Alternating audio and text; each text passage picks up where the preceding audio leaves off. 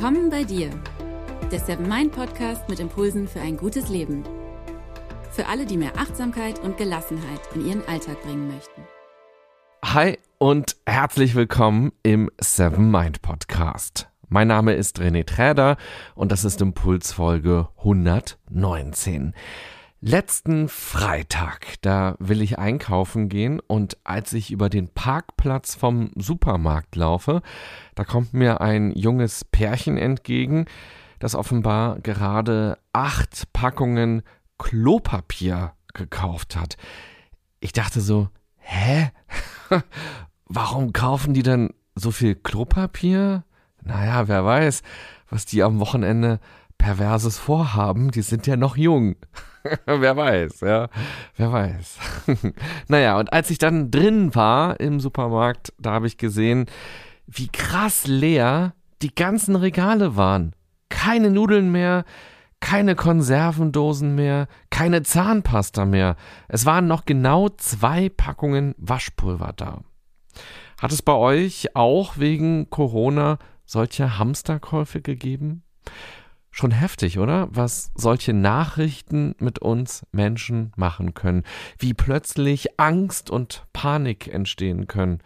Und der Witz war, dass ich bei mir selber gemerkt habe, als ich da im halbleeren Supermarkt stand, wie mit einem Mal Angst entstanden ist. Ich dachte nämlich, oh Mann, wenn jetzt alle Leute so viel kaufen, dann ist die Sache ja vielleicht doch sehr viel ernster, als ich bisher dachte. Hab ich die Gefahr vielleicht unterschätzt? Und wie wasche ich denn in drei Wochen meine Klamotten, wenn es dann Lieferengpässe gibt und die Geschäfte dann komplett leer sind?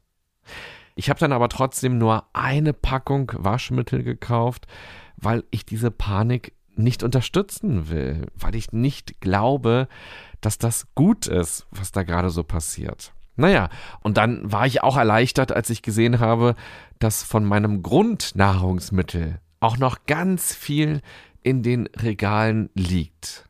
Nämlich Kuchen und Kekse. Puh, da habe ich durchgeatmet und war ganz erleichtert. Aber ernsthaft, wie geht's euch denn mit Corona? Das ist ja gerade eine ganz wunderbare Möglichkeit, um sich in Achtsamkeit zu üben. Denn was machen denn die Nachrichtenmeldungen mit einem? Welche Gedanken schießen durch den Kopf, wenn man erfährt, dass es im eigenen Bundesland nun auch bestätigte Fälle gibt? Was lösen denn dann leere Supermarktregale aus und die Hamsterkäufe der anderen? Was bewirken die bei einem selber? Und was passiert auch körperlich, wenn man sieht, wie zum Beispiel die Börsenkurse fallen? Welchen Einfluss hat all das auf dein eigenes Denken und Handeln?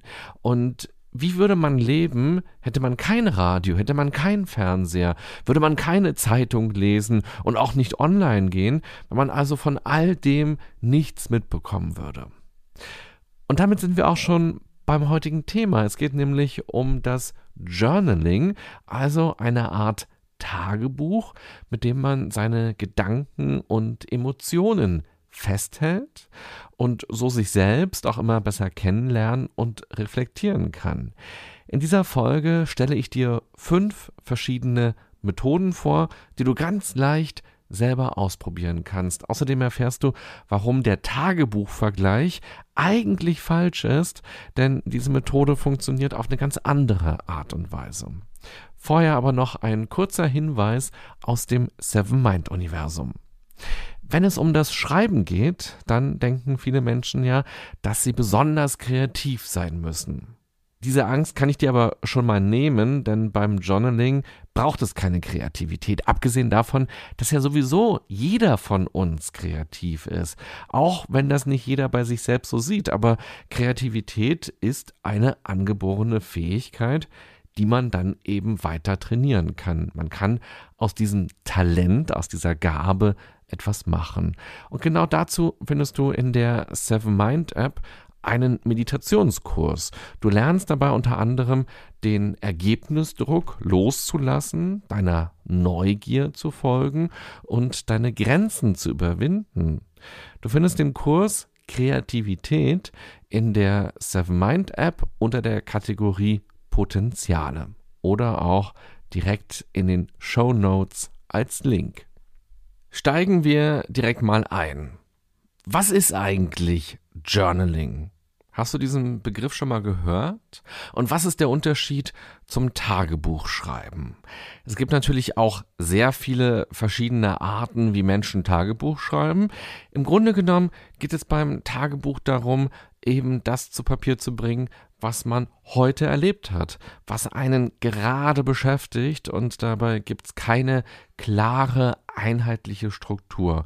So ein Tagebucheintrag, der kann mal nur aus drei Sätzen bestehen, mal aber eben auch aus drei Seiten und er kann einfach so hingeschrieben werden, wie es aus einem herauskommt, total emotional und unreflektiert. Er kann aber auch hochpoetisch sein und so schön formuliert sein, dass das Tagebuch das Potenzial hätte, Harry Potter aus den Bestsellerlisten zu verdrängen.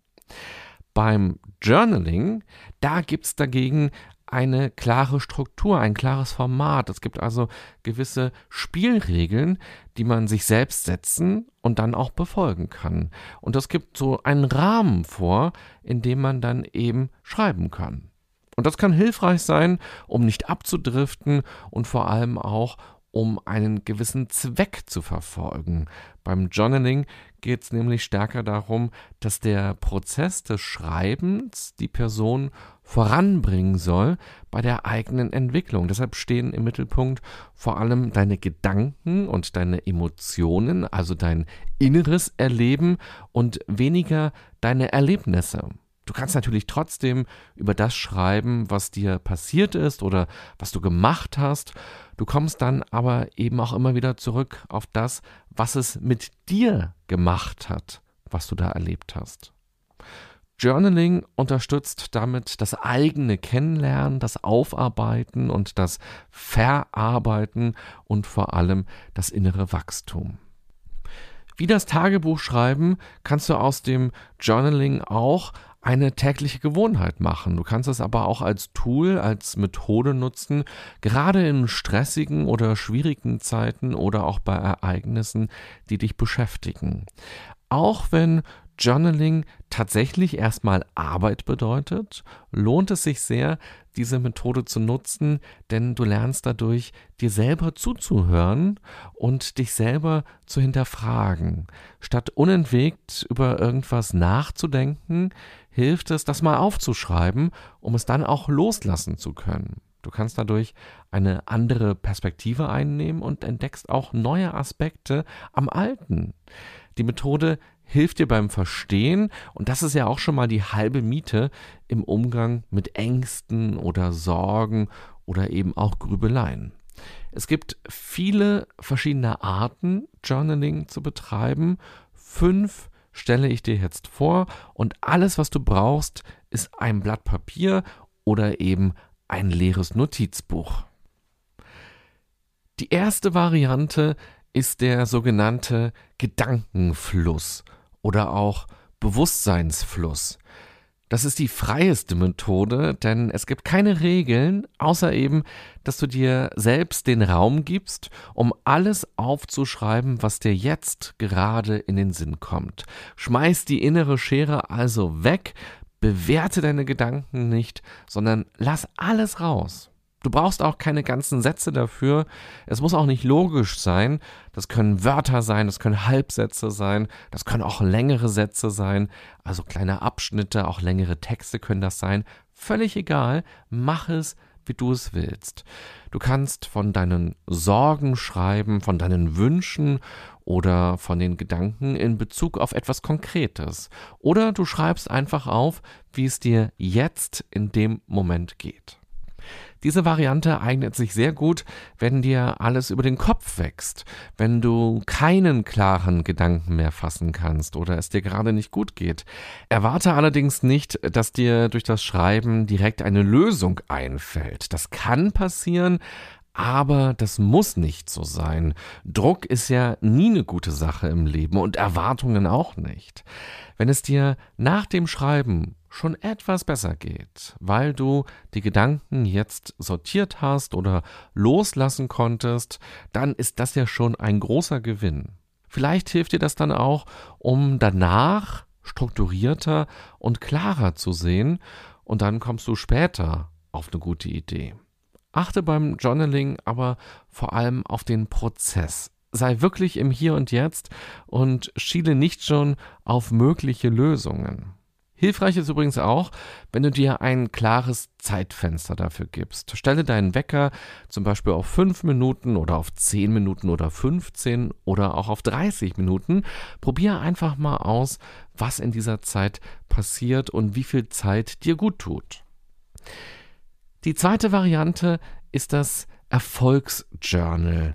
Das kannst du dir wie deinen persönlichen Coach in Buchform vorstellen. Durch ein Erfolgsjournal machst du dir deine Ziele bewusst, schreibst die einzelnen Schritte auf und nimmst dir zwischendurch auch Pausen zum Reflektieren. Das ist allerdings dann keine ewig lange To-Do-Liste. Es geht eher darum, dir klar darüber zu werden, was du eigentlich willst und vor allem, was du dafür tun kannst. Und dann eben auch deine Schritte, die du tatsächlich machst, zu dokumentieren und auch hier wieder zu reflektieren. Durch so ein Erfolgsjournal kommst du weg vom Wünschen hin zum Machen. Du kannst dich dadurch mehr auch als Macher wahrnehmen oder als Macherin und eben daran arbeiten, dass das, was du willst, tatsächlich Realität wird.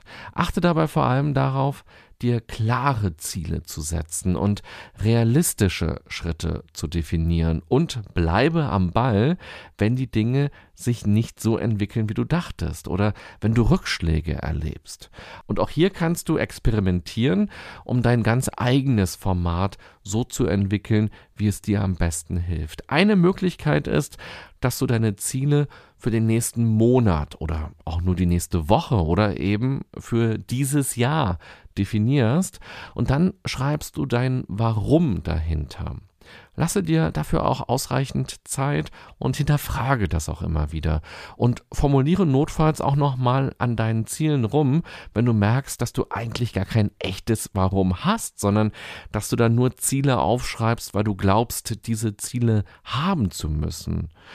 Und dann mache dir klar, welche Schritte du gehen kannst, damit daraus etwas wird. Denn es geht ja nicht darum, sich nur irgendwas zu wünschen, was ja schön wäre, oder zu beten und zu hoffen, dass irgendwas passiert, oder zehn Packungen Klopapier als Opfergabe für irgendwelche Götter bereitzustellen, sondern wirklich Verantwortung für das eigene Leben zu übernehmen. Die dritte Variante, die ich dir vorstellen möchte, greift nochmal den Zeitfaktor auf, um den es gerade auch schon ging. Beim sogenannten 5-Minuten-Journal stellt man sich jeden Tag die gleichen Fragen und hat dann fünf Minuten Zeit, um sie zu beantworten. Diese Methode ist ganz wunderbar am Morgen, um in den Tag zu starten. Am besten noch bevor man aufs Handy geguckt hat. Du kannst die Methode aber auch sehr gut am Abend machen, um deinen Tag zu reflektieren. Am besten schaust du danach dann nicht mehr aufs Handy, sondern nimmst das dann wirklich als Tagesabschluss und gehst danach dann schlafen oder liest noch was oder gehst eine Runde spazieren.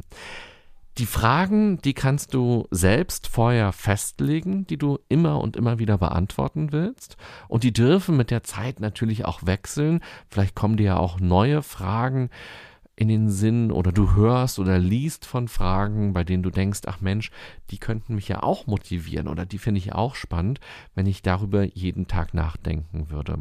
Hier schon mal ein paar Ideen für dich. Du könntest zum Beispiel dich fragen, was würde den heutigen Tag zu einem guten Tag machen? Wofür bin ich heute dankbar? Eine Sache, mit der ich mir heute etwas Gutes tun werde. Meine wichtigste Aufgabe heute ist, Worauf kann ich heute stolz sein? Wie habe ich heute etwas an die Welt zurückgegeben? Was hat mir heute Freude bereitet? Das war jetzt ein bunter Mix aus Fragen, von denen sich einige super für den Morgen und einige super für den Abend eignen. Wenn man sie etwas umformuliert, dann kann man sie aber sowohl dann als auch dann nutzen. Man kann sich ja rückblickend fragen, was einem heute Freude bereitet hat. Man kann sich aber auch vorausschauend fragen, worauf man sich heute freut.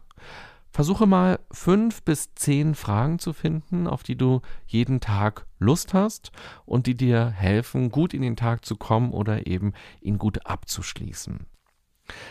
Eine Variante, die als Journal Proms bezeichnet wird, geht noch tiefer und kann eine Art Begleiter zu einer Therapie sein. Dafür nutzt man sein Journal ganz konkret für eine bestimmte Herausforderung oder für eine bestimmte Thematik. Es geht dann also nicht mehr um das Alltägliche, sondern eher um eine Fragestellung, die sich durchaus im Alltäglichen spiegeln kann, aber nicht muss, sondern etwas Grundsätzliches, was einen gerade begleitet. Also ich mache es mal noch ein bisschen konkreter. Du willst vielleicht selbstbewusster werden oder du willst einen neuen Job oder du willst mit einem Konflikt besser umgehen, dann kannst du dein ganzes Büchlein genau darauf ausrichten und es begleitet dich auf deinem Weg. Betrachte die Dinge aus verschiedenen Perspektiven und stelle dann verschiedene Lösungsansätze auf. Gehe in die Reflexion und in die Analyse. Du kannst dadurch auch dich selbst besser kennenlernen oder dich in Krisenzeiten stärken. Dafür gibt es unzählige Methoden.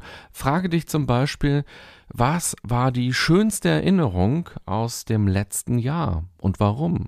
oder aus der letzten Woche. Liste alle Dinge auf, die dich inspirieren. Sammle alle deine Stärken und schreibe immer noch mindestens ein Beispiel daneben. Schreibe auf, was dich zum Lächeln bringt. Oder schreibe mal auf, wann du dich am meisten wie du selber fühlst. Das ist doch eine ganz wunderbare Frage, oder? Oder schreibe mal auf, wann du dich unsicher fühlst und warum. Oder schreibe deine Sorgen und Ängste auf. Schreibe einen Brief an eine Person, natürlich ohne ihn abzuschicken, denn du willst ja dein Notizbuch nicht verschicken, sondern behalten.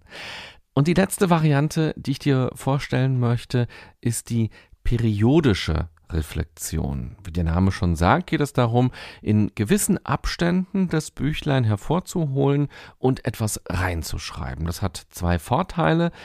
Vielleicht erscheint es dir nämlich als viel zu oft, jeden Tag etwas reinzuschreiben. Und dann lässt man es ja auch schnell wieder schleifen oder man ertappt sich irgendwann dabei, dass man das Büchlein nur rausholt, wenn es einem schlecht geht. Bei der periodischen Reflexion legst du einfach fest, in welchen Abständen du das Buch nutzt, egal was passiert ist und egal wie es dir geht. Also zum Beispiel einmal in der Woche oder einmal im Monat, einmal im Quartal oder auch nur einmal pro Jahr. Lege das am besten so klar wie möglich fest. Zum Beispiel immer sonntags will ich was reinschreiben oder immer am 15. des Monats. Ich habe tatsächlich mal zu Silvester diese Variante in zwei oder in drei Jahren hintereinander genutzt und mir selbst einen Brief geschrieben. Und das fand ich eine sehr schöne Möglichkeit, auf das vergangene Jahr zu schauen und mir auch Gedanken zum nächsten zu machen, aber auch zu mir selber Gedanken zu machen und auf der einen Seite mit gewissen Dingen abzuschließen oder auch nochmal Revue passieren zu lassen, womit man sich eben so gedanklich oder emotional befasst hat, aber auch um Ziele zu formulieren für das nächste Jahr. Durch diese längeren Zeitabschnitte bei dieser Variante verliert man sich auch nicht so schnell im Klein-Klein des Alltags, sondern kann besser überblicken, was passiert ist, hat also auch schon ein bisschen Abstand zu den Dingen und kann dann auch seine Ziele anders planen. Und gerade diese Variante, einmal pro Woche das zu machen und auch immer einen festen Tag für sich zu finden, finde ich eine ganz super Variante. Und dann könntest du dich zum Beispiel fragen, welche Erfolge habe ich denn erzielt? Oder was habe ich gelernt und was habe ich mitgenommen? Auch das finde ich eine ganz schöne Frage. Auch eine sehr positive Frage, selbst wenn es negative Dinge gab. Du kannst dich aber auch fragen, gibt es etwas, was ich nun loslassen möchte? Oder auch, was waren besonders schöne Ereignisse oder Erinnerungen für mich? Oder eben nach vorne gerichtet, worauf möchte ich meinen Fokus legen innerhalb der nächsten sieben Tage oder innerhalb der nächsten 30 Tage?